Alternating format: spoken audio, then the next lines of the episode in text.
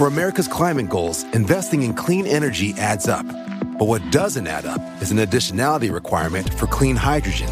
Additionality would put an unnecessary and inequitable burden on domestic clean hydrogen producers and have serious consequences for America. America needs clean hydrogen, but an additionality requirement just doesn't add up. Get the facts at cleanhydrogentoday.org.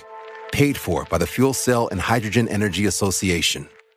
Why? Why? If you Why? have T-Mobile 5G home internet, you might be hearing this Why? a lot. Why? Every time your internet slows down during the busiest hours. Why? Why? Because your network gives priority to cell phone users. Why? Good question. Why not switch to Cox Internet with two times faster download speeds than T-Mobile 5G home internet during peak hours? Okay. Stop the whys and visit cox.com slash 5G home for details. T-Mobile prioritizes certain T-Mobile phone users over home internet users during times of congestion.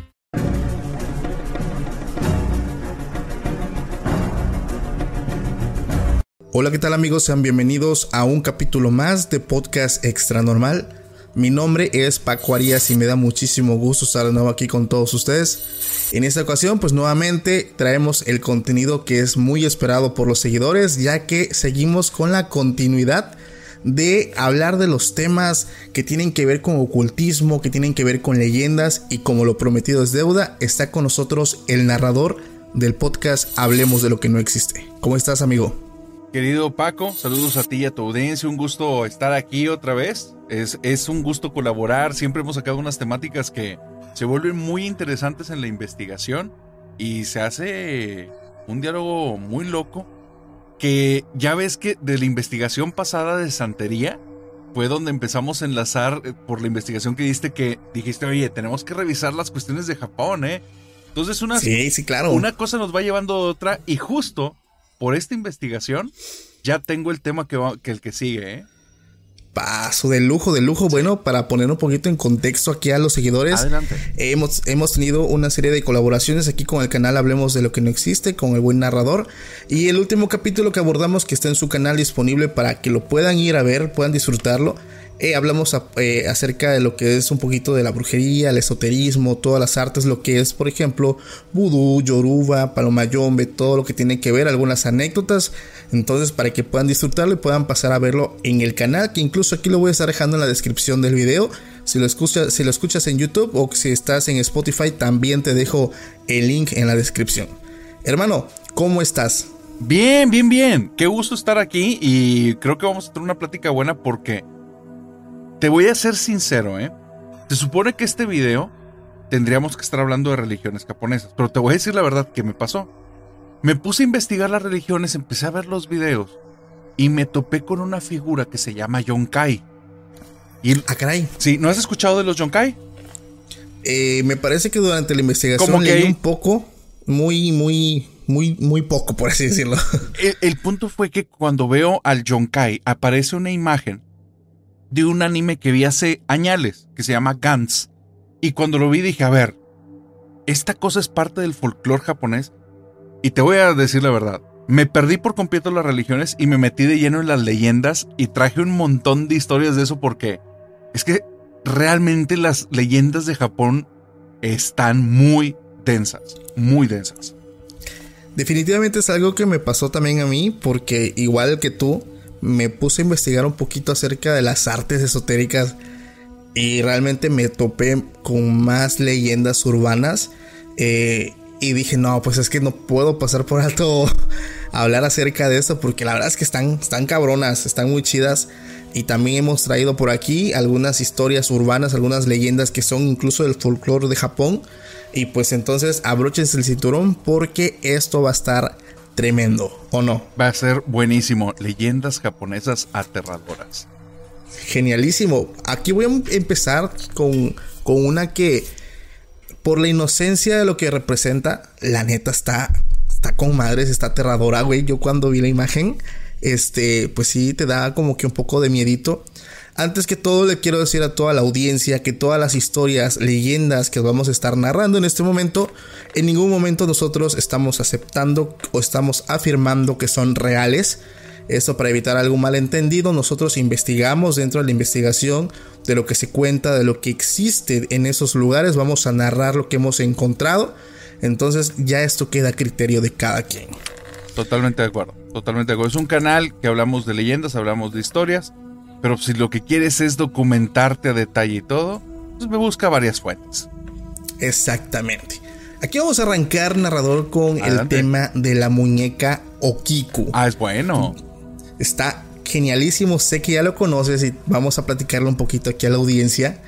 Pues es una muñeca, aquí les voy a estar dejando yo una imagen en el video para que puedan verlo, eh, que tiene una peculiaridad, ya que esta muñeca jamás le deja de crecer el cabello. Se cree que está poseída por su antigua dueña, la cual pues era una niña muy enferma. Esta niña pues pasó mucho tiempo sufriendo por diversas enfermedades y lo único que tenía a su lado que la acompañaba era esa antigua muñeca, la cual estuvo hasta sus últimos días al lado de ella. Cuando esta pequeña fallece, sus padres se quedan con la muñeca y notaron que su cabello le empezaba a crecer. Ellos estaban convencidísimos que se trataba del espíritu de su hija que empezó a habitar en esa muñeca. Entonces ellos la llevaron a un templo budista donde desde entonces ahí permanece. No estoy seguro al 100% si esto es real, pero muchas personas, muchas personas aseguran que el cabello es real, o sea, no es cabello de hilos, es cabello real y que le crece. Y que cada determinado tiempo se le está haciendo un recorte. ¿Qué opinas de esto, hermano? Fíjate que estuve buscando porque me topé con esa leyenda de, esta muñequita en varios y me topé con un dato. No sé si ahorita lo mencionaste de qué año data la muñeca. No. El año exacto no lo tengo, pero sé que es algo muy antiguo. Fíjate que la muñeca es muy antigua, pero la, la, leyenda de la que se basa no es tanto, es ligeramente antes, poquito antes de la Segunda Guerra Mundial. La familia de la que hablan, donde está depositado el espíritu de esta niña, todo, en el momento en el que inicia la Segunda Guerra Mundial, ellos deciden, porque se van a tener que mudar, deciden dejar como que el espíritu de su hija en buenas manos y es donde lo llevan al templo. Y esto ocurre entre 1933 y 1935. Y eso se me hizo bien, bien loco decir, wow, esto, esto ya se empieza a conectar con la historia contemporánea, ¿verdad? Claro, claro, y, de hecho es una de las, eh, viene siendo, yo lo quiero creer así, digo, esto ya es algo personal. Sí. Eh, se trata de una muñeca que está poseída, que tiene ciertas peculiaridades, viene siendo como la Anabel, pero del oriente, por así decirlo, tal vez no tan malvada, porque supuestamente pues Anabel aquí tiene algún tipo de espíritu de venganza. Ajá. Esta muñeca pues simplemente tiene lo que es la peculiaridad de que el, cabello le crece. Es correcto. que esto. Eh, eh, es cierto, es cierto. Fíjate que algo que me llamó la atención es que eh, yo soy muy, muy fan, bueno, o bueno, años atrás, porque ya no he tenido tanta oportunidad, de los videojuegos. Soy súper fan, era, era, muy gamer durante las consolas del PlayStation 2, PlayStation 3 y PlayStation 4. Y hubo una saga de, de videojuegos que se llamaba... Ay, ay, ay, la gente recuérdeme el nombre, pero se trataba de que con una cámara tú podías encontrar espíritus en una casa. Estamos hablando de una consola del PlayStation 2 y PlayStation 3. No recuerdo exactamente el nombre. Pero las entidades que aparecían ahí eran de lo más aterradoras. Y en la casa, en varios puntos, te topabas con esta muñeca. Y entonces cuando vi la muñeca dije, me, es el juego, estoy casi seguro que es el juego. Al final no, no se dice si es este enlace, pero era una muñeca que estaba custodiada por el espíritu de una niña. Entonces, era una locura, una locura. Luego les debo el nombre. Fíjate que muchas, muchas cosas de la cultura pop están como que conectados o están inspirados en este tipo de culturas, este folclore. Eh, yo también tengo mi lado gamer, mi lado taku. Ah, qué loco, sí. Entonces, por ejemplo, yo encontré dos cosas que, que, me hicieron recordar el anime de Naruto. Claro. Para los que, para los que vean este anime, que es muy conocido, eh, está el caso del zorro de las nueve colas. Sí, sí, sí, el yo que eso es algo que se habían sacado de la manga cuando realmente entro a leer. pues al parecer se cree que sí, hay una parte, ahí si no recuerdo si es China o Japón, donde encapsularon un demonio que supuestamente tenía la forma de un zorro de nueve colas sobre una piedra y que ha permanecido Ah. encerrado y que en caso de que se llegue a romper, Ajá. liberaría a este ser. Que creo que el año pasado esa piedra se rompió. Sí, ¿verdad? Allá voy. Ah, Ok. Sí, sí, sí, sí, se rompió. Entonces, digo, está inspirado en esta leyenda que la neta, yo te lo juro, yo pensé que esto era algo sacado de la, de la manga de, de Kishimoto. Sí. que no era algo, pero no, o sea, realmente está bien. Incluso más adelante os voy a platicar, por ejemplo, una habilidad que tenía un ser también que aparece dentro de este anime que se llama Orochimaru, que tenía Oh. la habilidad de estirar su cuello. Digo, esto tiene algo que ver también con algo que les voy a narrar, narrador. Ok, ok. Te, te cuento algo que me topé. Yo, la gente lo sabe. Amo las historias. Me encantan las historias. Las historias de terror. Las, realmente las historias que conecten con las emociones. Yo soy un gran fan. Y me tocó en la experiencia del canal. Para los que me están escuchando y no conocen, en el canal entrevisto personas que han tenido como vivencias eh, extraordinarias o paranormales. Muchas de ellas aterradoras. Y la gente me envía sus relatos. Hubo un relato en especial que me mandaron que yo no lo quise contar porque cuando lo estaba leyendo y cuando lo empecé a, digamos que a practicar para darle forma, me hacía sentir muy extraño, muy, muy extraño, al punto en el que dije, hijo, yo no soy como, no caigo rápidamente en cuestiones de superstición. Sí caigo en algunas ocasiones, pero no es lo normal. Y en este dije, pareciera que el relato estuviera vivo, güey. Y, y al momento de estarlo hablando, transmito algo más allá de las palabras que no quiero. Entonces lo modifiqué, lo cercené, lo hice mil trocitos y la versión que di, la gente le daba demasiado miedo y no se parecía nada. Sí, y no- pero ya no te generaba eso que generaba en un principio. Digo todo esto porque me topé con que existe una historia maldita en Japón.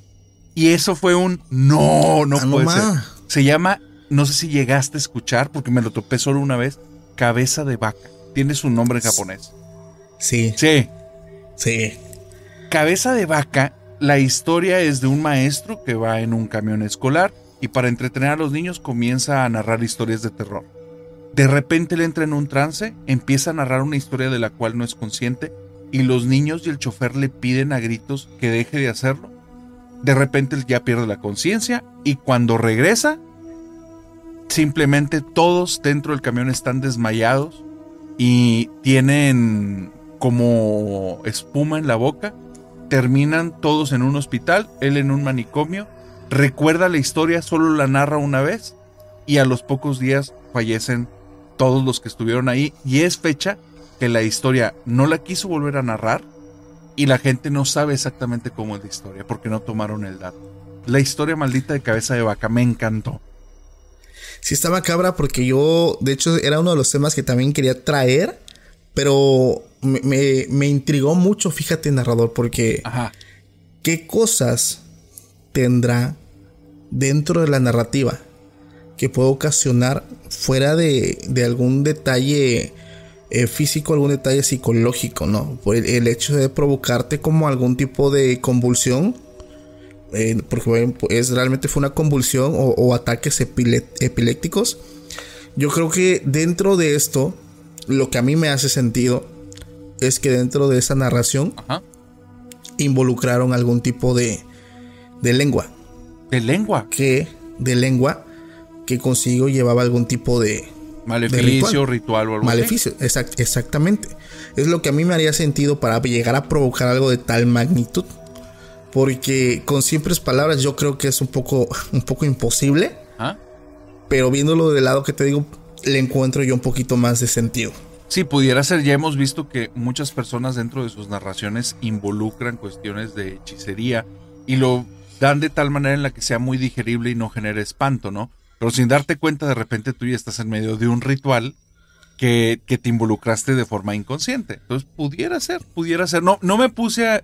Realmente no confirmé si esa historia era real o no, pero me cautivó. Entonces, si, si fuera el caso que es real, tal vez esa pudiera ser una explicación. ¿Por qué no? Yo creo que sí, fíjate, porque mucha gente, a- algo que te puedo decir que yo también estuve leyendo es que mucha gente habla acerca de, pues, de esa leyenda. Ajá. y realmente a mucha gente de por allá realmente la aterra muchísimo. Ok. O sea, e- e- eso, esto sí es real. O sea, la historia no lo sabemos, pero mucha gente la conoce y mucha gente se asusta. O sea, realmente como que tiene como que eh, aterrados a, a muchas personas.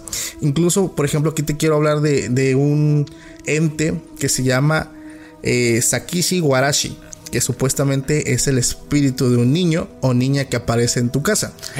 Te voy a platicar eso, pues se me hace muy curioso y ahorita te voy a explicar algo que a mí me, me causó un poco de risa. Porque supuestamente, como te decía, es el espíritu de un niño o de una niña que aparece en tu casa, el cual pues habita en la mayoría de todos los hogares de Japón. Supuestamente este ente o este espíritu pues lleva la felicidad y la fortuna a todos los hogares. eh, protege el lugar de cualquier mal. Algunos creen que es un espíritu de algún antepasado eh, familiar que, que se quedó. Y supuestamente protegerá a la familia siempre y cuando se le trate bien.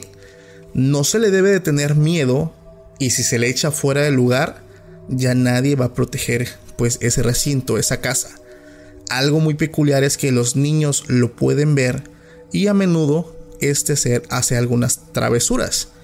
Se dice que es un niño o una niña de entre 4 a 6 años vestido con traje tradicional de Japón. Algo que se me hace muy curioso es que hay personas que realmente creen haber visto a este ser y lo tratan como un miembro más de la familia porque ellos están conscientes que está cuidando su casa. Tráete ese mismo contexto aquí a México, que va a ser una persona cuando vea el espíritu de un niño en su casa, hermano. porque allá está, está, está de locos, o sea, no lo puedes echar porque supuestamente protege, cuida. Pero aquí, ¿qué, qué haría uno, hermano? ¿Qué pensarías que haría una persona si ve ese espíritu aquí en México? Ay, es que fíjate que creo que he, he escuchado historias encontradas. Ahí te va.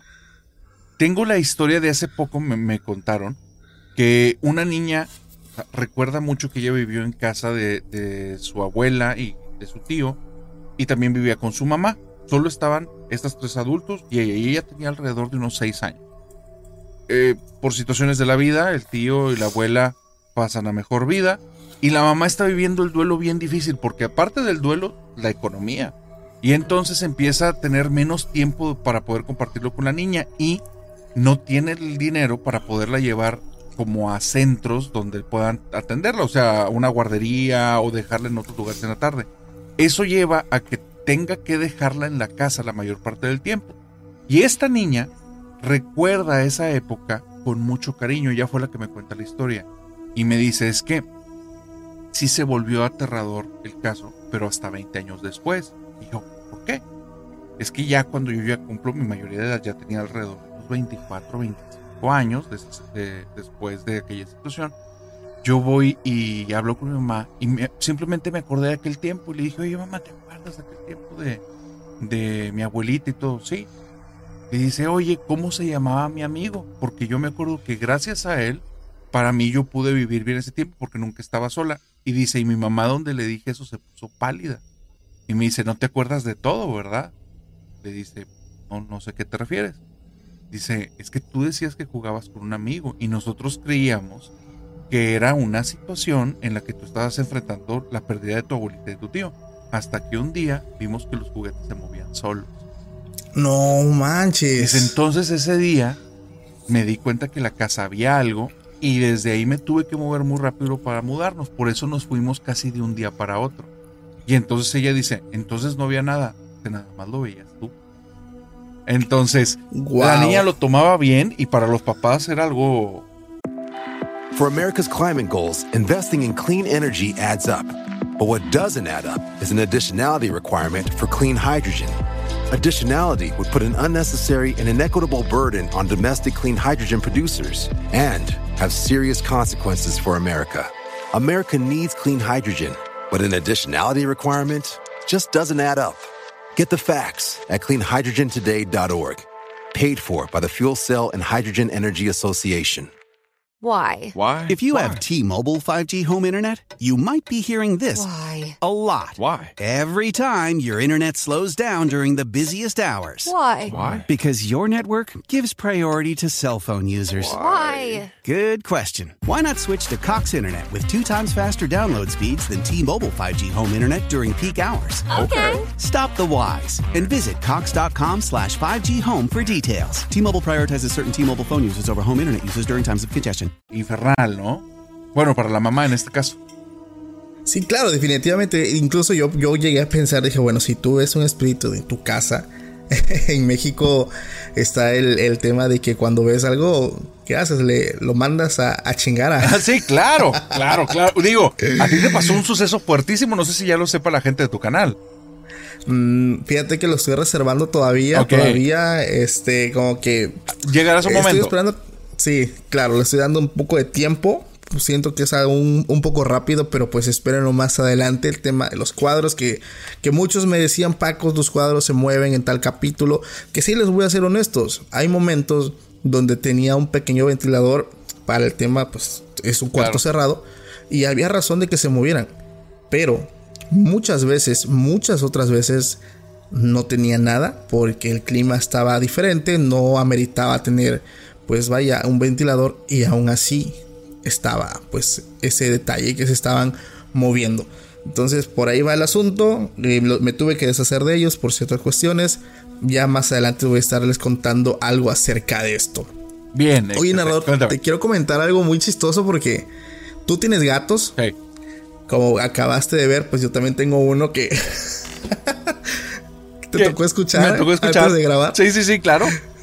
Sí, porque ah, luego anda por aquí mi gatito en el estudio y anda haciendo su desastre porque ve muchos cables.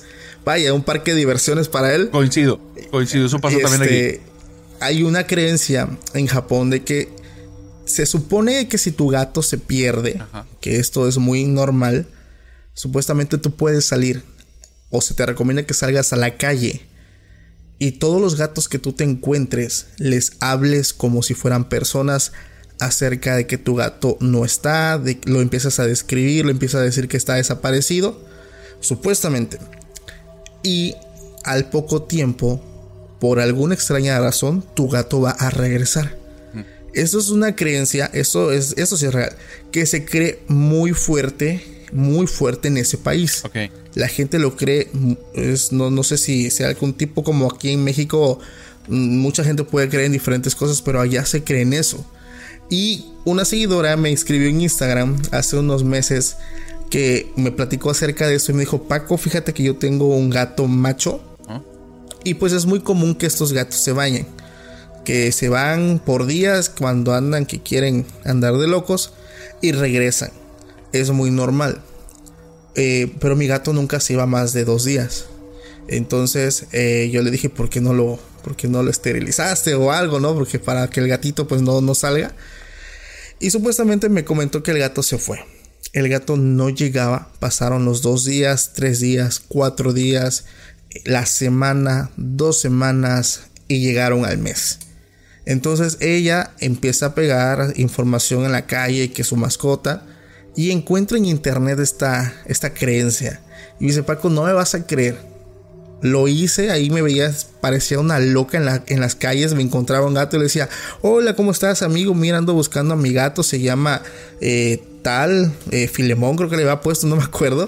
Eh, es así, amarillito y no está, vivo aquí. O sea, le empezó a, empezó a hacer esto. Y me dice, realmente yo lo hice, vaya, como algo muy absurdo, que no, no tenía tanta esperanza porque ya tenía más de un mes. Y a las horas el gato regresó. Entonces eso a mí me dije, wow, o sea, ¿es, es neta? Dice, sí, de verdad, mi gato regresó. Dije, wow, Y ella- es- está extraño. Está muy raro. Ella llegó y habló con los gatos, pero ¿qué fue lo que les dijo los gatos? les decía que eh, su gato se llamaba tal, le, lo describió y le dijo que no, eh, que no llegaba a casa, que Wow. estaba desaparecido. O sea, como si fueran personas, como si yo te estuviera diciendo a ti, oye, fíjate que se perdió esto y tú me escuchas, me entiendes. Y eso, digo, a las horas, imagínate, eso lo hizo, no sé, en- me imagino que lo hizo en la mañana porque me dijo como a las 5 horas el gato ya estaba en la casa. Wow. O sea, impresionante. Está cañón, está cañón. Fíjate que dentro de estos ritos eh, japoneses, me topé con algo que es. Hijo, no, no, no le quiero poner un título, ahí te va. Hay una chica, una mexicana que vive allá que se llama Sandiael. Sandiael tiene su canal, ella te habla mucho sobre las cuestiones de la cultura japonesa, qué lugares ir y todo esto. Ella tiene allá más de 20 años. Y me topo, yo ella la, la conocía un poco, pero me topo un video de ella con morras malditas. Y entonces se me hace extraño, no veo el video, nada más la veo ahí. Y un día me pone una seguidora. Tienes que hablar con Sandiael si quieres saber leyendas de Japón. Y dije, ah, bueno, sí, porque pues tiene documentos de allá. Y me dice, no, no, no, no, no, porque le han pasado un chingo de cosas. Y dije, a ver. Ah, no más. Entonces, fíjate que platico con ella, la contacto, tuvimos una charla, hicimos una grabación, más adelante va a salir ese episodio. Este, pero quiero contarles algo que le pasó que está bien loco. Ella dice que recién llega a Japón, llega a su casa y ella le viene un choque emocional muy fuerte porque sí, y, ya, y, y no es exclusivo de ella, mucha gente que he conocido que se va a vivir allá siente un golpe cultural durísimo porque es muy diferente Claro. al anime. La gente muy cerrada, se separa mucho de la gente que es exterior, etc. Entonces ella dice que le viene un golpe muy fuerte y un día estando así muy triste dice así como, me voy a ir a caminar, hombre, para despejarme. Allá, a diferencia de México, los cementerios parece que están muy seguidos. O sea, casi en cada cuadra me dice ella, vas, te vas a topar con uno. Y no son lugares como en México que se distinguen tanto. Simplemente hay una entradita y pasas. Entonces, dice, sin darme cuenta, yo agarré paso y de repente estaba dentro de un cementerio. Ah, bueno, me puse a ver las tumbas y ver la cultura de ahí, qué tan diferente era. Y ya, me salí de ahí. Cuando llego a mi casa, me acuesto a dormir y de repente abro los ojos y me doy cuenta que no me puedo mover. Y mientras no me puedo mover, mis ojos apuntan a una ventana y veo como una anciana empieza a meterse por la ventana y llega y se para al lado mío y me empieza a hablar en japonés regañándome. Dice, a partir de ahí, no me la quité de encima por años. Hasta que aprendí japonés, fui al cementerio y pedí disculpas a cualquier cosa que le haya ofendido. Me enseñaron unos rituales que hacer y jamás se volvió a presentar. Dice entonces, me dice, yo llegué a la conclusión que los rituales en Japón son por algo. Y ella me empieza a contar que muchas de las cosas que he visto en Japón, y eso está bien loco, no se parecen a las cosas que creemos acá en América. Sí, claro. Y se parecen a las cosas que creen allá. Dice, pero a mí me ha tocado tener contacto con ese tipo de entidades.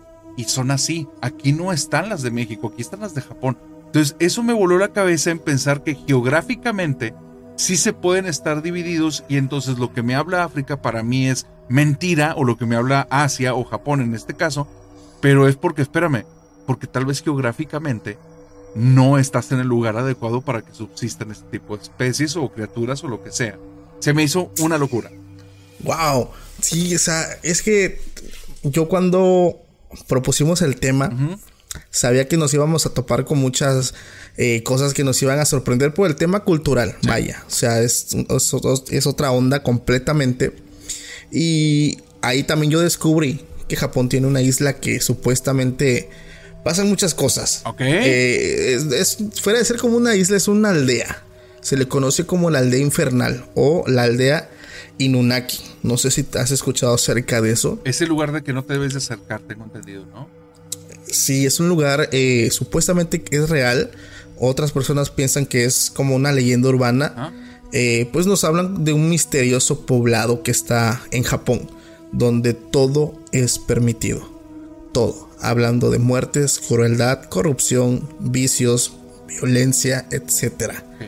Se dice que se encuentra pues dentro de la isla de Japón, pero pues aislado de toda la población. Eh, las personas que viven ahí no se rigen con ninguna ley. Al entrar se pierde toda la comunicación con el exterior. La señal de los teléfonos pues deja de estar. Los aparatos eléctricos, electrónicos, no sé cómo o por qué, pero dejan de funcionar. Y si llegas a entrar, estarás expuesto a convertirte pues en una presa de esos pobladores.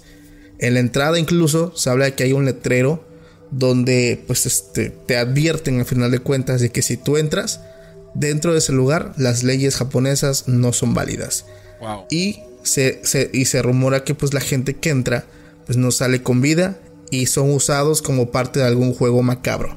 Digo, esto no sé si sea real, pero muchas personas dentro de ese, de ese entorno lo han platicado. Eh, quise indagar un poco para saber si había algún tipo de, de zona geográfica que pueda yo ver por, por Google o algún tipo de coordenadas. La verdad es que no lo encontré. Pero se me hace muy curioso porque me, puse a pensar cómo vivirá la gente de ahí. O sea, sabiendo que pues todo es permitido, que no hay un castigo por algún tipo de ley, puedes hacer lo que te plazca. Y me vino a la mente la supervivencia del más fuerte. Ahí tienen algún tipo de líder o algún grupo de personas que son líderes y pueden hacer y pueden incluso mandar sobre los demás. Porque todos están buscando su propia supervivencia. Pero se habla de que la gente que entra es sacrificada y la ocupan en algún tipo de ritual o son ocupados en algún tipo de juego macabro. Pero la neta está, está cañón porque y también encontré que hubo un youtuber, digo, esto es una leyenda urbana, que hubo un youtuber japonés que sí encontró el lugar, que supuestamente lo estaba documentando. Entra al lugar y supuestamente ya no se supo nada de él, que su canal fue bajado de internet y que ya no se volvió a saber nada. Eso es algo que encontré en, algún tipo de foro, pero la neta me, me, dejó sorprendido porque dije, ¿puede ser real esto?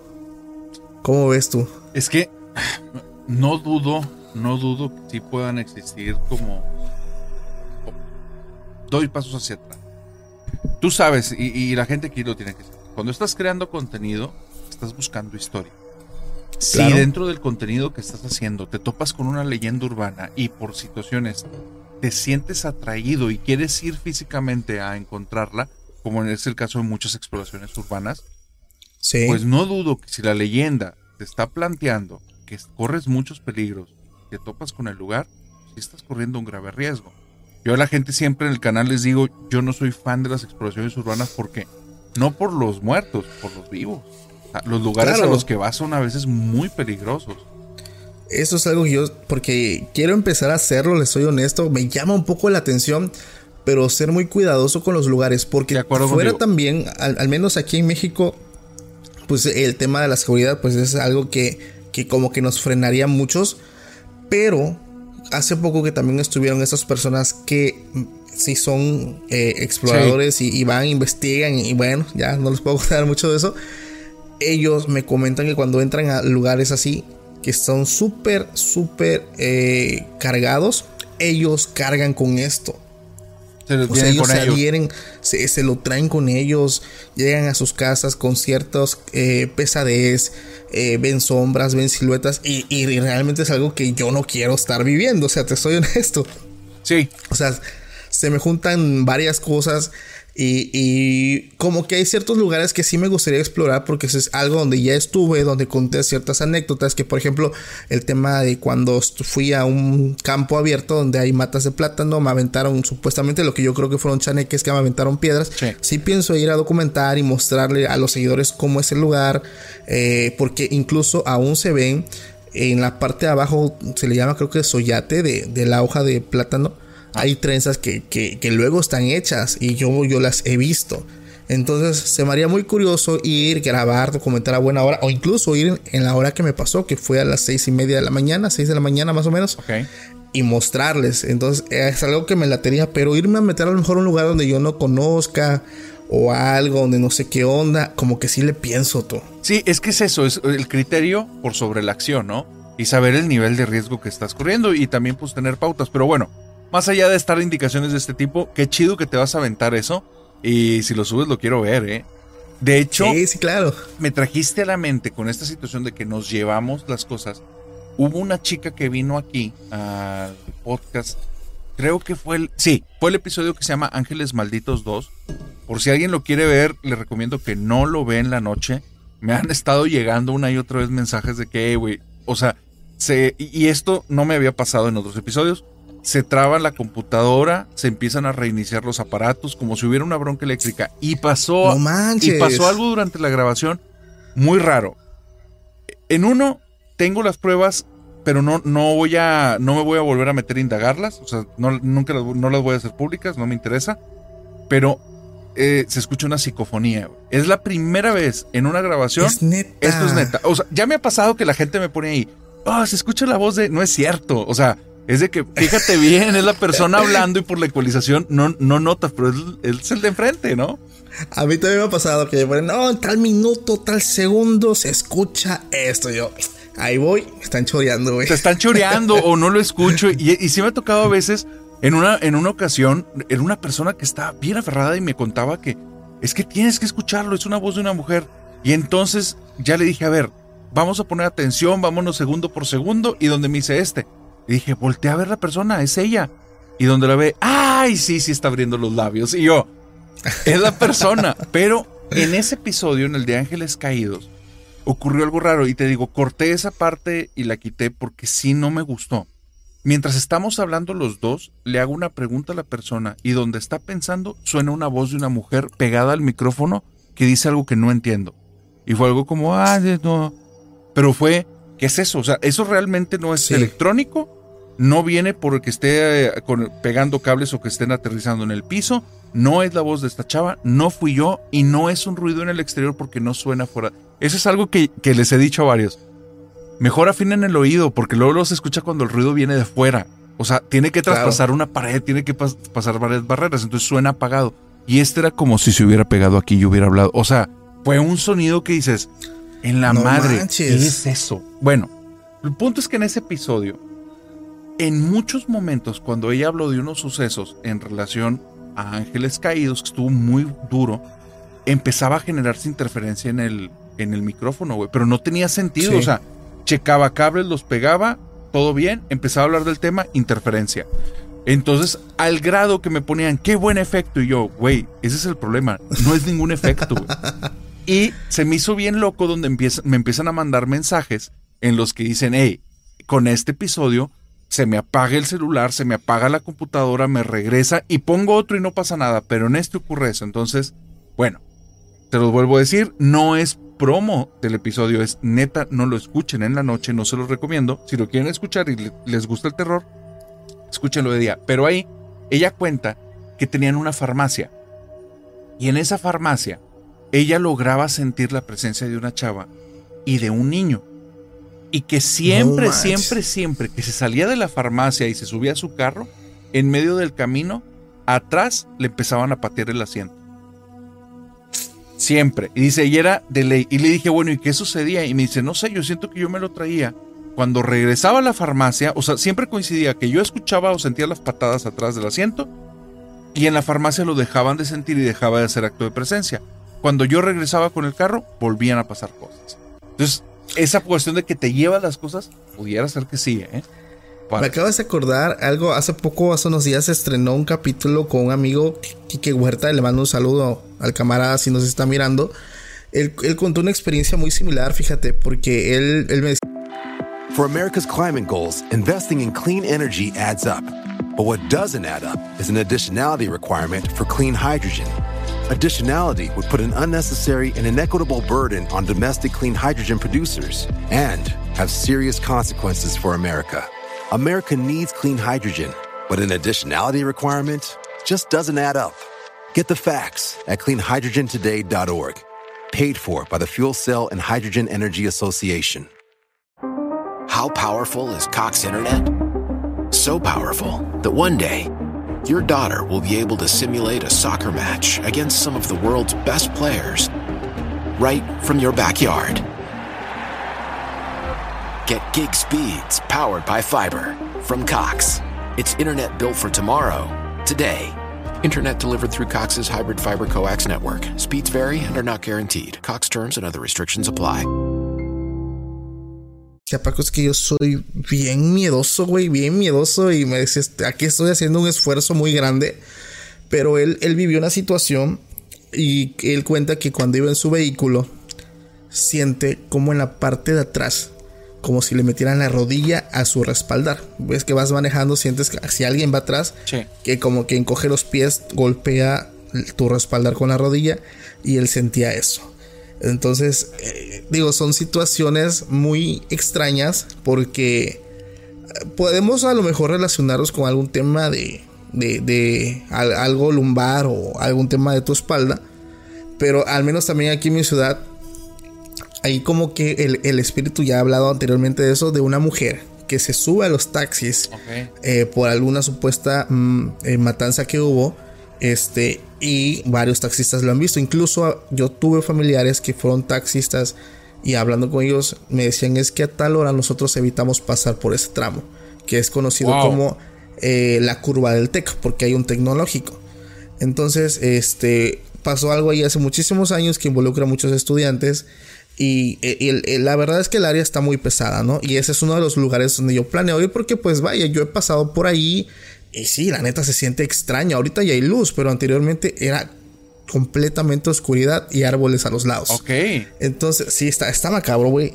Y este se me hizo muy curioso porque también dentro del folclore japonés eh, están estos tipos de espíritus vengativos. Sí. Y aquí, por ejemplo, te quiero comentar eh, el caso, por ejemplo, de del que se le conoce como el teque-teque. Que yo sé que si lo conoces. Dale, por favor. Para los que no lo conocen, pues se, cuenta que en algunas estaciones del tren en Japón, cuando hay pocas personas y es de noche, se empiezan a escuchar ciertos ruidos cerca. Y cuando la gente voltea, pueden ver a una mujer que solo está de la cintura para arriba y que se impulsa rápidamente para posteriormente con una eh, guadana que lleva partirlos por la mitad. Es una leyenda algo extraña, algo extremista y algo macabra. Y pues supuestamente la leyenda detrás de el tequeteques pues habla que era una mujer, era una joven muy tímida que sufría mucho bullying por parte de sus compañeros de escuela. Y un día estando pues ella esperando el tren con sus amigos, bueno, con sus compañeros, ¿verdad? Porque amigos no eran, le colocan una cigarra en su hombro. Y los chicos empezaron a burlarse de ella y ella espantada tratando de quitarse el, el insecto de encima. Cae eh, hacia abajo donde están las vías del tren y precisamente pasa el tren y la corta por la mitad, pues matándola de una forma pues muy muy trágica, ¿no? Entonces eh, los chicos dijeron que ella saltó por su propia voluntad y pues a los días sus compañeros eh, la vieron en esa zona y supuestamente empezó a matar a cada uno de ellos de esa forma trágica. Entonces desde entonces eh, se cuenta esta leyenda en, en estos lugares, estaciones del tren, que pues si lo ves o que tengas cuidado, ya que es, es una leyenda urbana, pero pues mucha gente cree, cree que sí es real. Pero pues estamos hablando de algún tipo de espíritu vengativo, ¿no? Sí. Como aquí puede ser la llorona, que pues eh, está, pues sí, buscando algún tipo de venganza, buscando a su hijo, pero pues normalmente atacan, ¿no? Atacan a, a las personas. Fíjate que con esa leyenda del tequeteque me topé con algo, creo que lo has de, haber visto en varias otras, que plantean mucho a estos fantasmas como ritualistas. En algunas historias del tequeteque, algunas alternas, mencionan que se te va a acercar y te va a decir, te va a preguntar dónde están mis piernas.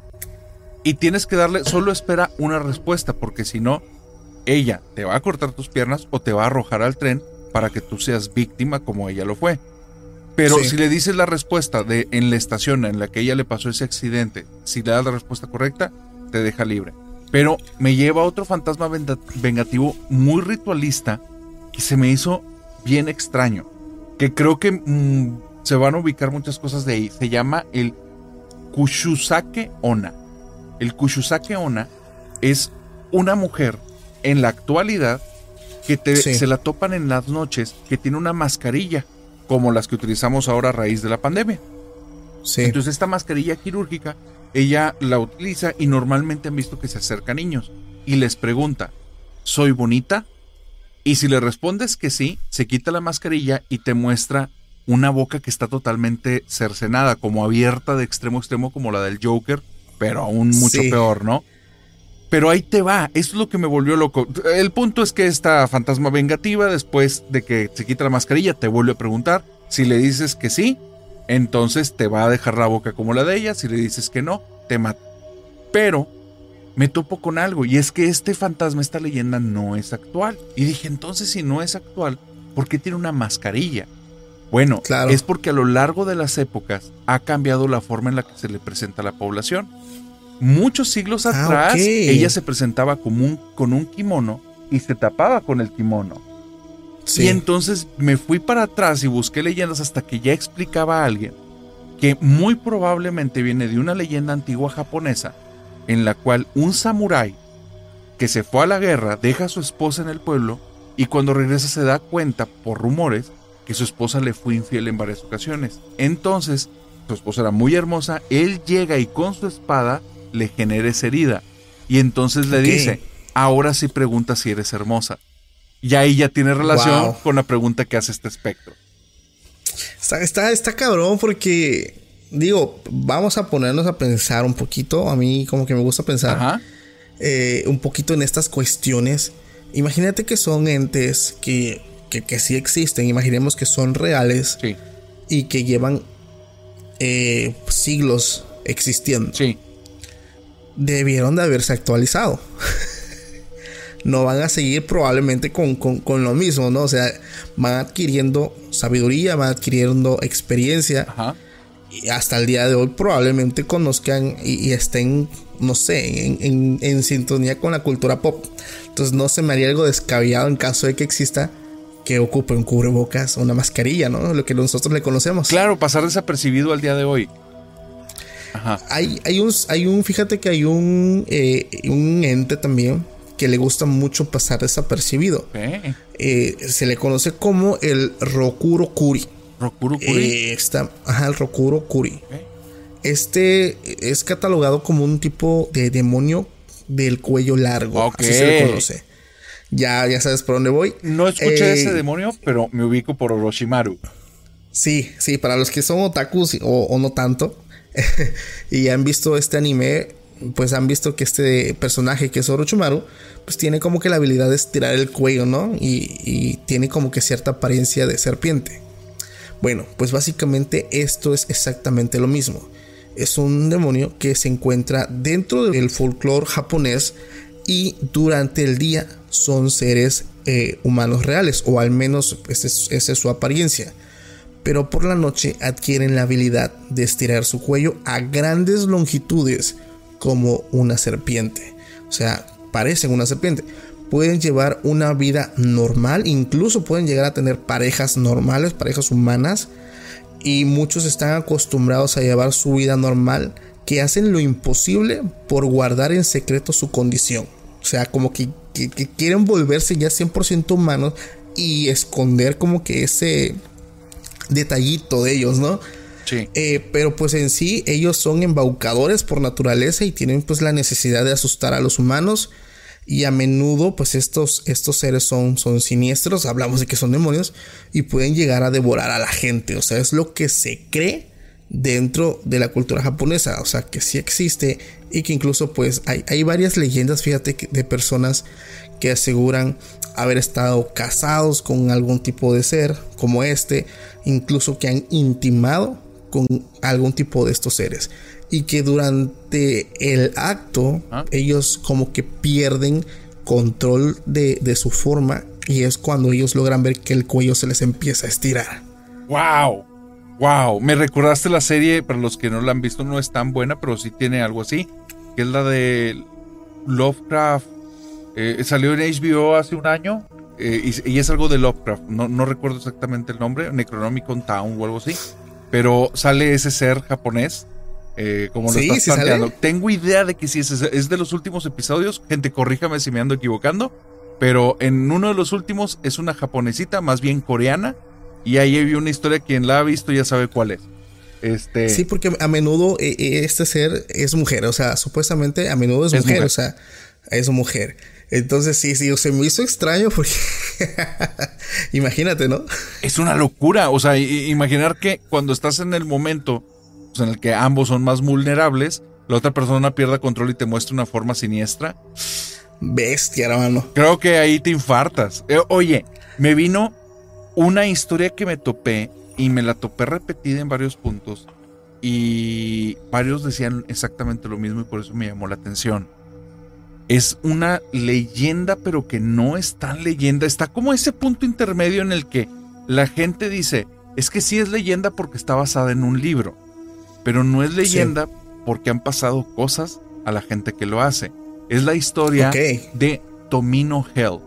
Tomino Gel es un poema maldito que hay dos instrucciones. La primera es no lo leas. Y la segunda es, y si lo vas a leer, solo léelo en tu mente. Se dice que pasan estas cosas. Si tú lo lees en tu mente, cosas muy raras te van a pasar esa noche. Y no son buenas. Pero si lo llegas a leer en voz alta, no vas a sobrevivir. Y vas a morir de una forma atroz. Queda como una leyenda de entre muchas. La situación es que me topé con dos personas que decían que hubo gente que lo leyó en vivo, youtubers de hace unos seis años, y que dos de esos youtubers a los dos días, cuello. No manches. Y de forma, o sea, totalmente inesperada. Que creo que uno, o sea, de ellos desapareció, ya no volvieron a saber de él y la gente no, no hacía relación, solo lo hacía en relación con este tipo de, con la lectura del poema. Entonces, Tomino Hell es un poema maldito que se recomienda que no lo lean. Si lo lees, que solo lo leas en tu mente y que esa noche te van a pasar cosas muy desagradables. Y es basado, o más bien es parte de un libro que se llama El corazón es como una piedra rodante que va al infierno. ¡Wow! Qué loco, ¿verdad? Tremendo, tremendo, tremendo porque es que, mira, dentro de, de, diferentes culturas podemos encontrar tantas cosas que tú las puedes ver muy inocentemente, pero esconden un pasado negrísimo, negrísimo, casi casi oro, Crux. ¿Sí? O sea, están, están, están tremendos. Eh, hay varios, fíjate que estaba yo investigando también hace unos días aquí cerca de mi ciudad. Hay como que un museo Ajá. que va guardando como ciertas reliquias que supuestamente fueron usadas como en algún tipo de ritual, pero de muchísimos años atrás. Hablo de, de la era azteca. Eh, y probablemente, digo, ese es otro de los lugares donde también me gustaría ir a documentar un poco, eh, fuera de ser exploración, algo más documentativo. Pero me, me, me, me, pone a pensar porque muchas personas me han dicho, oye Paco, ¿no te gustaría tener algo así en el estudio del podcast? ¿Y cuál es O el algo- fetiche? ¿Cuál es el objeto? Eh, pues es que, por ejemplo, hay títeres, hay vasijas, hay eh, ciertos tipos de, de herramientas Ajá. Que, que está la imagen, Ajá. está, perdón, el, el producto y está una imagen, una descripción de lo que fue o de quién fue. Entonces, ¿tú te atreverías, narrador, a tener algo así en tu estudio? No, fíjate que no, es que. Ay. Hay cosas que sí me atrevería. Ejemplo. Y eso sí lo digo abiertamente. Una Ouija que se venda así en un. O sea, nueva de Hasbro, porque creo que Hasbro es el nuevo dueño. Sí, no le veo problema en comprarla y aventarla ahí, porque se me hace un objeto. Utilizarla no lo haría bajo ninguna circunstancia. Una Ouija curada, que es todo un rito que se tiene que hacer con enterrarla en un panteón, etcétera, bajo Sí. ninguna circunstancia. Si un objeto este, ya se sabe que es maldito y hay muchas historias, no le veo el caso. Me tocó con esta Marijo Paranormal, estábamos echando una platicada. Ahí para los que quieran ver, tuvimos ahí un episodio que, que ella nos contó un montón de historias que he vivido. Y ella dice que ella sí busca objetos malditos, que ella está ahorita en un punto, después de seis años de tener un canal paranormal, en el que dice, ya para mí es, o sea, díganme dónde hay algo y yo voy a ir. Entonces, Ah, no sí, sí, ya en un plan así. Entonces, el que ya dice, ya me causa así como fascinación. Y entonces ella Sí. busca un, un artículo maldito y tuvo como unas experiencias eh, no agradables. De hecho, les recomiendo que vean la historia ahí en el canal, pero también en su canal está muchísimo más desarrollada, porque la persona que se lo mandó le empezó a mandar muchas cosas, y dentro de esas cosas que les mandó, eh, ella dijo, de repente le cayó un 20 decir, ¿qué estoy haciendo? O sea, ¿por qué estoy contactando con este tipo de personas? Porque sí le mandó cosas que probablemente están muy, muy turbias. Y otra persona que le quedó en mandarle algo, un detalle no bonito, sino algo maldito, le había contado una historia de un objeto y donde ella vaya a abrir el paquete está una ouija partida en cuatro. eh, que dice ella, desde que la vi me dejó una vibra horrible, horrible. Y esa sí me quería deshacer de ella. Entonces, es como que, ay, no le veo mucho, mucho el caso, güey, la neta. ¿eh? No, porque es, es, pues, digo, yo creo en todo esto. Ajá. Y, y me acordaste porque en el capítulo que grabamos en, en tu canal, ¿Cuál? hablando de todas estas artes esotéricas, Ah, oh, sí. un seguidor me dijo, Paco, estaría bien que traigas a alguien Ajá. a tu podcast y te pueda contar. Y dije, bueno, suena como buena idea. Dice, aquí cerca en mi casa, eh, perdón, cerca de mi casa, en mi colonia, hay un tipo. Y me describió, me envió una foto de él. Estaría genialísimo, Ah. genialísimo que lo lleves a- al estudio. Y yo, ok, mándame los datos, chance, y pues pod- podamos armar algo.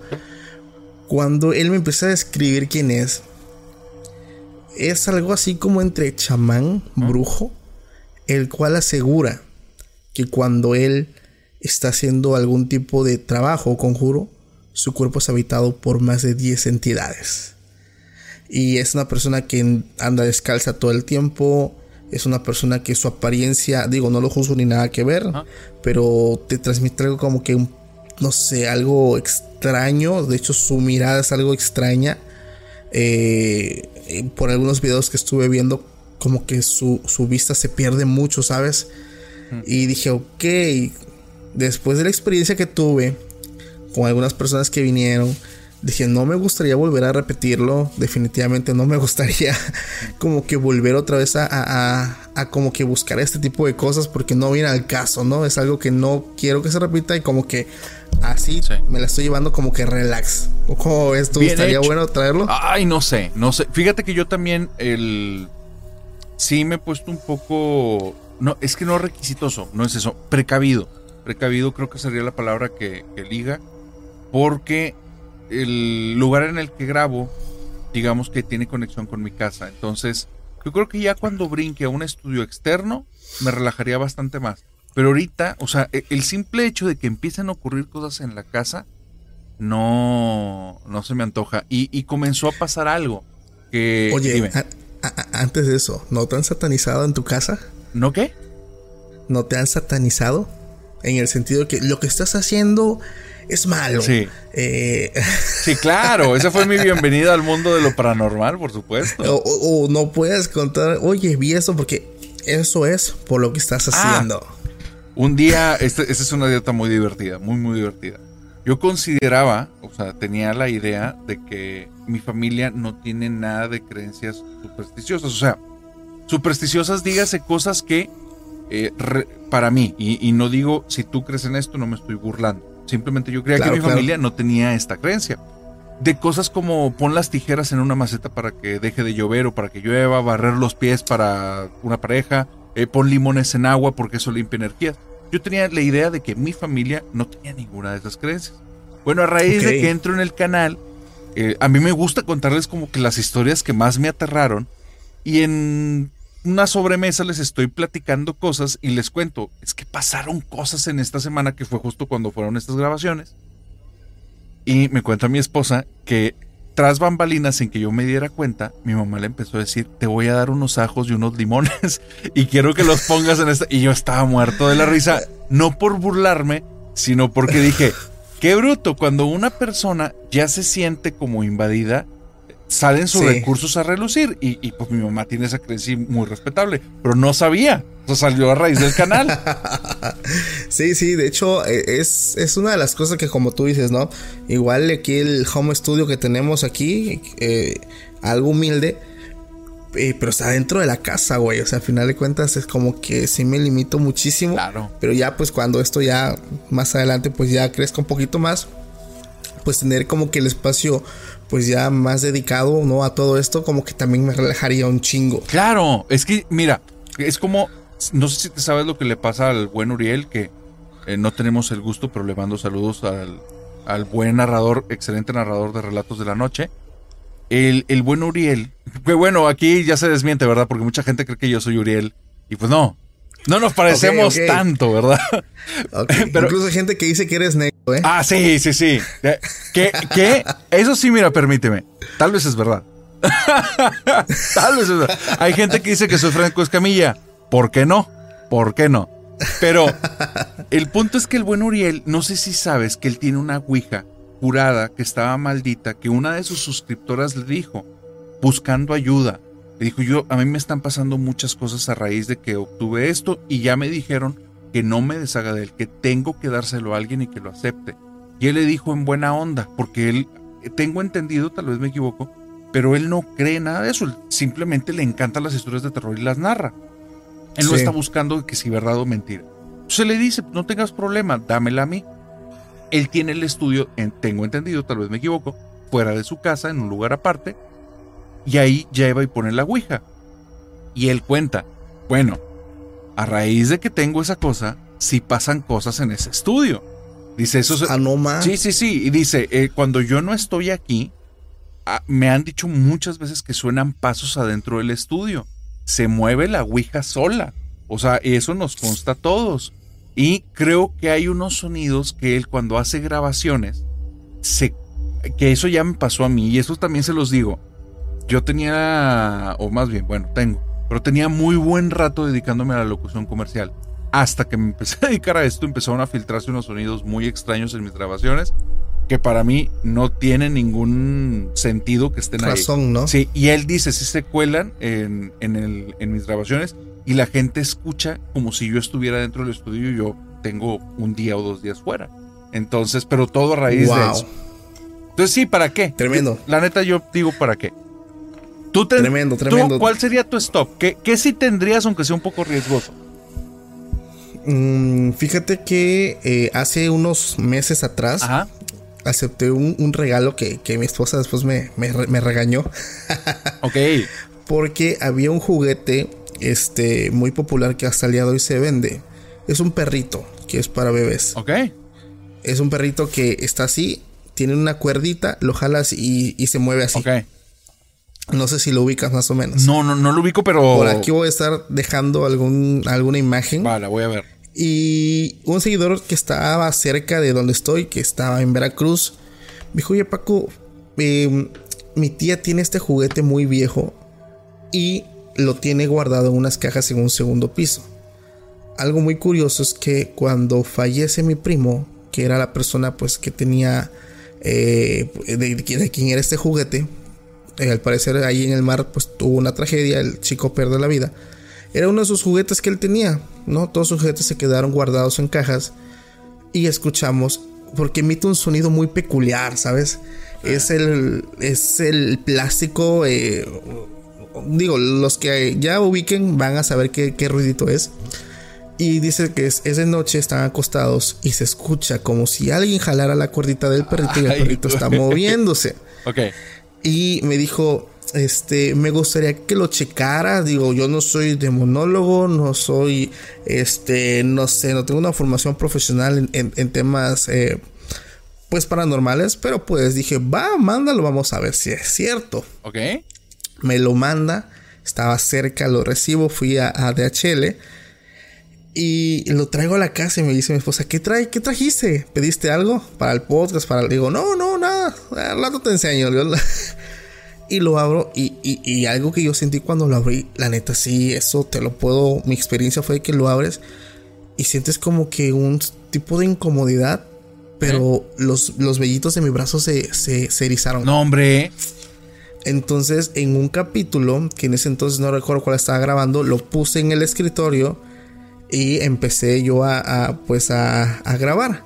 Y decía, mira, tenemos esto que nos mandó un seguidor que supuestamente está maldito y no sé qué cosa. Y lo tuve creo que uno o dos capítulos. Porque definitivamente, como te digo, que el estudio está dentro de mi casa, yo llegué a escuchar ese sonido. No. Como sabes, como ya te mostré, eh, esto es algo que no lo saben. Una vez hablando con el narrador, le mostré cómo está el estudio. Está como a cuatro metros la puerta de mi dormitorio.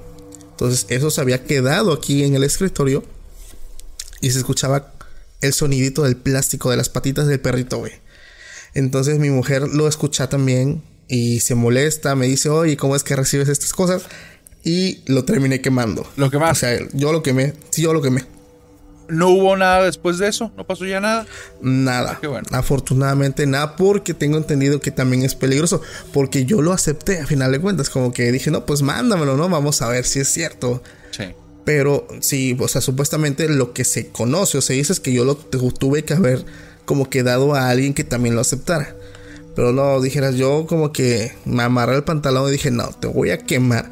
Y afortunadamente nada. O sea, nada. Me, me- Pero eso fue lo que pasó. hijo, te, te- te voy a decir algo que ocurrió con una suscriptora que me ahorita me lo trajiste en mente. La neta es que no sé si esta historia ya la conté en el canal, pero en este instante me voy a cortar para no contarla otra vez. El, o sea, tal vez es una, una exclusiva. Y, y está muy buena. Ella cuenta que Genial. cuando estaban en su casa, hace muchos años, e- y ella recuerda que era como adolescente, y que entre varios amigos de la cuadra pusieron lana y se compraron una Ouija.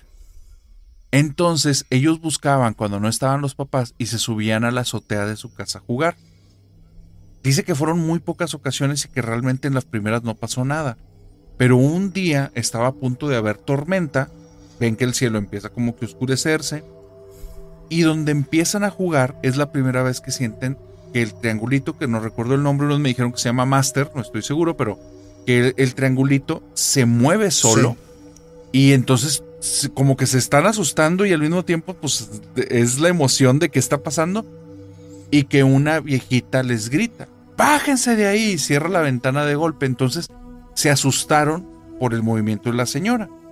A raíz de eso, brincan y se bajan porque empiezan a caer gotas de lluvia, más el susto de la señora, más que se movió, y dejan la ouija ahí tirada. Para ella quedaba en una anécdota. El rollo es que a los pocos días su hermano empieza a llorar en las madrugadas. El cuarto del hermano está justo debajo de la parte donde jugaron en el techo. Y el hermano empieza a contar que en la esquina de su cuarto, en las noches cuando se despierta, ve una sombra negra con unos ojos rojos que lo está viendo directo. Entonces, el eh, para eso ella es la mayor. El niño tenía unos cuatro o cinco añitos. Era un huerquito, ¿no? Sí. Entonces ella no quiere decir nada, pero empiezan a pasar cosas en la casa. Ella dice que ve una sombra que en las madrugadas sale del cuarto del hermano y camina en el pasillo y ha estado escuchando pasos. Los papás escuchan pasos pero no ven nada. Pues llega un momento en el que ya pasan tantas cosas y la sensación en la casa, porque ella decía se sentía la casa muy incómoda, parecido a la sensación que me dices con el juguete. Por eso me recordaste. Sí. Dice, mis papás deciden mudarse porque era una casa de renta. Entonces es un, ya vámonos de aquí, no sabemos qué está pasando. Y en ese momento yo hablo con mi mamá y le digo, yo creo que sí sé qué está pasando. Ya le cuento la situación, se enoja muchísimo conmigo, pero sube, le dice a mi papá, suben los dos junto conmigo, sigue la tabla ahí tirada, ya la ha afectado el clima, pero ahí está. La guardan en una bolsa de basura. Mi papá dice, este, me voy a deshacer de ella se la lleva al trabajo, la prende, él me cuenta al día siguiente de que, oye, cuando la prendí sí pasó algo raro, tenemos dos perritos y los dos perritos empezaron a aullar y aullar y aullar y hemos quemado cosas ahí no había pasado eso. Y después de eso los vi como que muy mansitos, muy tensos, pero hasta ahí. El rollo es que cuando van a la nueva casa, dice la chava, a mí me dicen, tu cuarto es este, donde me meto en la parte de arriba hay una bolsa de basura. Y entonces veo esa bolsa de basura y digo, qué sucios las personas que antes vivían. Mi papá va, Claro. la baja y es la ouija que había quemado. No te pases. Me dice ella, fue horrible. Ya después de eso hicieron bendiciones y todo, la sacan de la casa. No sé qué le hizo mi papá, no me quiso contar, pero ya no la volvimos a ver. Wow. Es que estos son, son cosas que te asombran porque no, no le encuentras razón de ser, a final de cuentas. Fíjate que cuando yo quemé ese juguete, sí me dio, les voy a ser honesto, sí me dio miedo. Ajá. Sí, como que sentí como que incomodidad porque yo sabía que no se pueden quemar. Entonces cuando decido hacerlo, eh, me sentía algo no seguro, me sentía in- inseguro, demasiado inseguro. Pero dije, nada, chingue su madre. Vamos a quemarlo y no va a pasar nada. Como que me, me traté de dar como que fortaleza mental, ¿sabes? Ajá. Porque eh, es un factor importante. Sí. Porque cuando pasa algo te, te llega primeramente aquí, a la cabeza. Entonces como que empecé a, a- a tratar de ser más fuerte mentalmente. Dije, no, aquí no va a pasar nada. Que no, o sea, me puse como que en ese plan. Y mira, hasta ahorita todo tranquilo. Digo, eso ya tiene pues varios meses. Fue en, ya tiene varios capítulos donde salió ese, ese, ese perrito que estoy seguro que mucha gente que esté escuchando este video que viene siguiendo el canal Lo ubica. sí lo van a ubicar. Claro que sí. Qué fuerte. ¿Te acuerdas Pues- en qué episodio fue? Digo, para la gente No. que, que es nueva. Fíjate que no recuerdo, hermano, no recuerdo en qué, porque si son, no sé si fue en el capítulo 11 o 12. La verdad, estoy algo desorientado, pero este sí se ve muy bien. Lo ponen, ahí sale el parito en el, en el escritorio. Ya. Oye, Entonces- tengo una última leyenda que te quería decir ya que me dijiste que eres fan del anime. Adelante. Ahí te va. Adelante, hermano. ¿Llegaste a aventarte el anime de Full Metal Alchemist? eh, leí el ¿Leíste manga, el manga? hace muchísimos años. Para la gente que no ha visto el anime, hay dos versiones. Hay unos que dicen que la mejor es la primera, la segunda. Independientemente, a mí me encantan las dos. Se me hicieron grandes animaciones. Véanlas, está muy bueno. Pero en la segunda versión, en la versión que se llama Brotherhood, aparece un homúnculo que se llama Orgullo, Pride. Ese homúnculo son puros ojos. Y es como una oscuridad que se mueve y tiene un tipo de navajas y cortes. A mí el personaje cuando lo vi me aterró. Dije, qué gran personaje y qué miedo con tu parte, algo así. Creía que era la creatividad del, del creador de este anime. Y no. Es un yonkai que se llama Mokumo Kuran. Wow. Y ese demonio se supone que vive en casas abandonadas. Y hay dos leyendas que encontré. La primera cuenta que una persona muy avara que fue a visitar un pueblo no fue cortés con las personas porque no quiso pagar un alquiler para dormir en un lugar en la noche, pero vio una casa abandonada y decidió dormirse ahí. Entonces en la noche, desde una esquina totalmente oscura, comenzó a ver cómo se abrían muchos ojos que lo empezaban a observar. Y eso lo, lo impactó tanto mentalmente porque no podía dejarlos de ver ya aunque tuviera los ojos cerrados, que decidió arrancarse los ojos. Esa es la leyenda 1 y la leyenda 2 dicen que un joven fue a una ciudad y encontró una casa abandonada, porque Mokumo, Mura- Mokumo Kuran vive en casas abandonadas. Y entonces Sí. este joven, desde que llega, ve que Mokumo Muran está invadiendo la casa, pero él decide que va a pasar la noche ahí y que le va a ganar a Mokumo Kuran tapándose los ojos con una venda. Él se va a dormir, se tapa los ojos con una venda y al día siguiente él cuenta que se quita la venda y al abrir los ojos todo sigue oscuro y encuentra cerca de su mano los dos ojos que se los había sacado Mokumo Kuran en la noche. No manches, qué miedo. Eh, me acordó muchísimo Tremendo. de Envy y dije, qué fuerte. Sí, fíjate que es, es lo que yo me di cuenta ahorita. Muchos eh, animes, sobre todo, que, que tienen que ver con esta cultura, eh, se, se inspiraron muchísimo en el folclore japonés, chino, leyendas.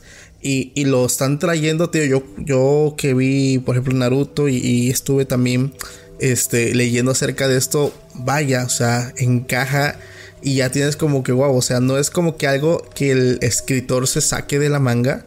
O sea, es algo que básicamente sí trae leyendas, sí trae algo de real.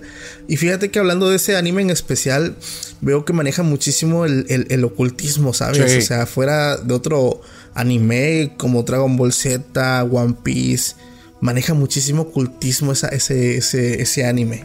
O sea, muchísimos rituales, o sea, y, y muchas cosas que son reales, al final de cuentas. Pero bueno, es un tema tremendo. Estuvo, la verdad, estuvo, estuvo genial, narrador. Me, me gustó muchísimo. Aprovecho para que la gente que nos está mirando en YouTube, pues si el video te está gustando, por favor, déjanos tu like para que nosotros sepamos que te está gustando todo este contenido. Porque tenemos aquí, pues, una serie de colaboraciones con el narrador. El último, como lo hablamos en un inicio, este está disponible en su canal donde hablamos acerca de las artes esotéricas, brujería, Pablo Mayombe, vudú. Entonces está disponible en su canal para que también puedan pasar a verlo. Y más adelante, narrador, dinos cuál va a Oh. ser el tema. El tema para que la gente que está terminando de ver este video sepa qué vamos a ver en tu canal. 10 leyendas urbanas de Estados Unidos de América. Wow. Sí. Si ya estamos por los, todos los países, continentes, etcétera, Estados Unidos, y ahí te va por qué. Muchos de los suscriptores me han mandado historias para allá. Son, muchos son latinos que están viviendo allá. Nuestros hermanos latinos de Estados Unidos Sí. les mando un super abrazo. Y, Saludos. Y a estos brothers me han contado también historias tan macabras y fuera de lugar que es un. Yo sé que nos vamos a topar con cosas no tan trilladas, con historias bien locas que la gente tiene que saber. Entonces, ¿qué dices? ¿Agarras el reto? Jalo. Muy bien. 10 historias macabras, 10 leyendas urbanas de Estados Unidos de América en el siguiente episodio.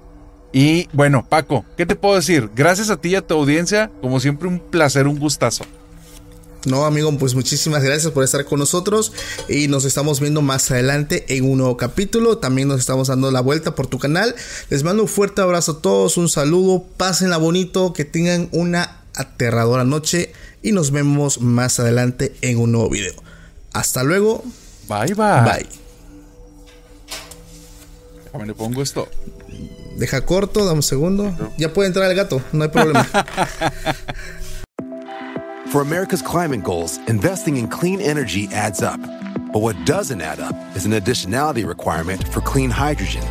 Additionality would put an unnecessary and inequitable burden on domestic clean hydrogen producers and have serious consequences for America. America needs clean hydrogen, but an additionality requirement just doesn't add up. Get the facts at cleanhydrogentoday.org. Paid for by the Fuel Cell and Hydrogen Energy Association. Why? Why? If you have T-Mobile 5G home internet, you might be hearing this Why? a lot. Why? Every time your internet slows down during the busiest hours. Why? Why? Because your network gives priority to cell phone users. Why? Good question. Why not switch to Cox Internet with two times faster download speeds than T-Mobile 5G home internet during peak hours? Okay. Stop the whys and visit cox.com slash 5G home for details. T-Mobile prioritizes certain T-Mobile phone users over home internet users during times of congestion.